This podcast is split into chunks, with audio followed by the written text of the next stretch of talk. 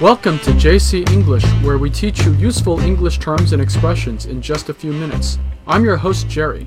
Hi, hello，大家好，我是 Cecilia，欢迎大家回到 JC 英语从洛杉矶发来的 Podcast。 Hey, Cecilia, I've noticed your complexion looks nice today. Did you get a facial? 嗯，你看出我脸色很好哈，其实我没有做 facial，没做美容，我就是擦了点油 Ah, that's amazing that such an inexpensive facial cream can make such a difference. 啊。是啊，作为女人，我尝试了各大这个品牌，终于 找到了适合自己一款不太贵的这个 facial cream。呃，那说回这个英语里对一个人的脸色的好坏哈，这个英文是 complexion，对吧？ That's right, a person's complexion is basically their skin tone, but specifically on their face.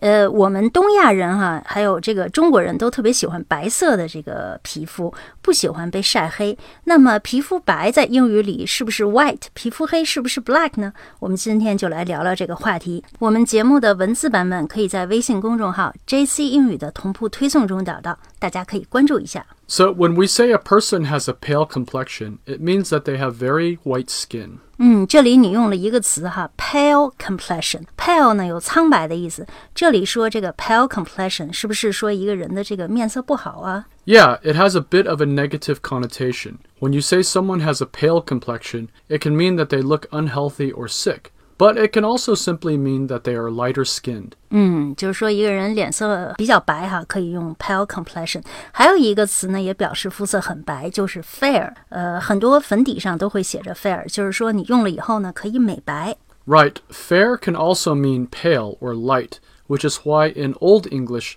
women with blonde hair were referred to as fair haired. Fair was also synonymous with the idea of beauty. 嗯，好，那所以说皮肤白可以用 pale，可以用 fair，也可以说 light skin。呃，但是绝对不能用 white。 Yeah, and as we mentioned before, in Asia, pale or fair skin is considered beautiful, especially on women.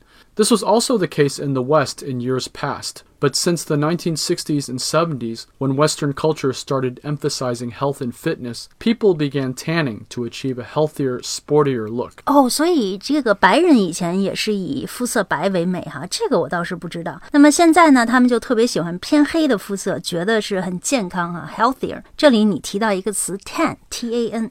T A N, tan, is basically a light brown color. But when we say someone is tan, it means that they have a darker skin tone from being in the sun. You can get this way by tanning. 嗯，tan 呢就是黄褐色的意思哈。那很多美国人都喜欢出去晒太阳哈，get some sun，然后这样呢，他们的这个肤色呢就黑了，故意把皮肤晒黑。 Yeah, we call this tanning, and it's very common to see Caucasian people tanning in public places in the summer, especially here in sunny California. 嗯，那么所以说，呃，一个人看上去很黑，可以说 she is tan，对吗？ Yeah, so you can tell someone you got a nice tan, but if you said your skin looks so dark, that would sound a bit strange.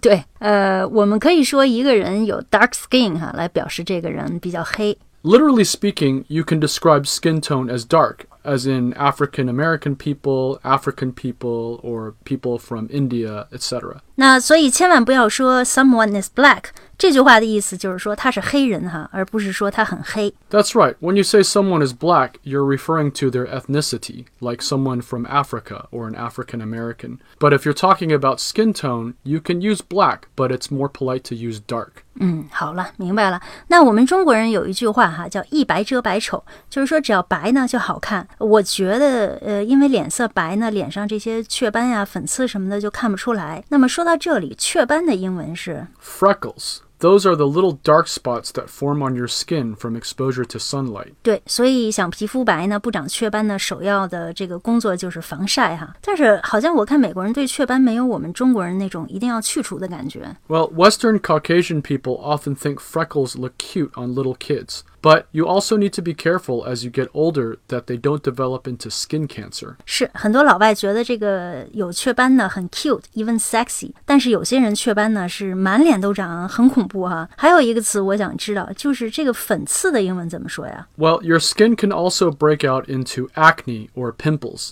British people call them spots, while in America we also call them zits.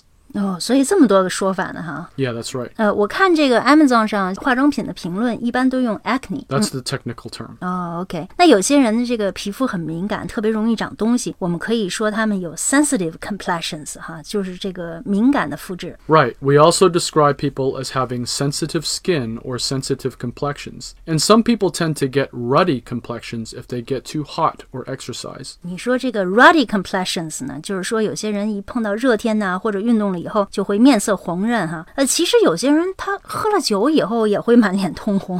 Yeah, and many Asian people's complexions turn red when they drink alcohol. This is called getting a flushed complexion and is actually an allergic reaction to alcohol. Flush complexion 呢，就是说满脸通红哈。Flush 呢这个词是形容一个很短暂的过程，就是突然变红了，呃，而不是说一个人本来的面色很红润。 We also describe people as getting flushed with anger or turning red from embarrassment, which is also called blushing. 这个 flush with anger 哈，就是愤怒的脸红，或者是 turning red from embarrassment， 就是非常尴尬，然后脸就变红了。 And when people get sick, we sometimes describe them as having a sickly complexion. 这个生病的时候呢，大家脸色都很难看哈，呃，looks a bit grayish 或者是 unhealthy yellow。那这时候呢，这种脸色可以叫 sickly complexion，就是面带病色。那么当一个人受到惊吓的时候呢，脸色其实也会发生变化。 And when someone is frightened or shocked, they can get a ghostly white complexion or turn pale as a sheet. 你提到这个两 个短语哈，ghostly white complexion 就是面如死灰哈，还有一个短语是 pale as a sheet，就是面色惨白。 So you could say, when Linda found out Larry had been in a car accident, she turned pale as a sheet. 嗯，这句话说，当 Linda 知道 Larry 出了车祸呢，她脸都吓白了。那么这里 pale 呢，就是苍白、惨白的意思。好，那在今天的节目里呢，我们跟大家聊聊肤色的话题哈，都是很实用的英语表达。呃，想对照文字进行学习的朋友，请关注我们的微信公众号 JC 英语，每期节目都有对应的文字推送。那么，如果您想每天收听实用的这个英语节目呢，可以升级到我们的会员课程，现在的价格十分优惠，一天不到一元钱，就可以在工作日收听两个栏目。别犹豫了，快来试试吧！Bye bye.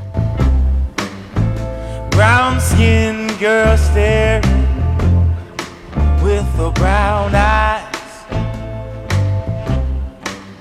Ooh, baby, don't you know you're a cutie pie? Princess, little honey with a polka dot dress on.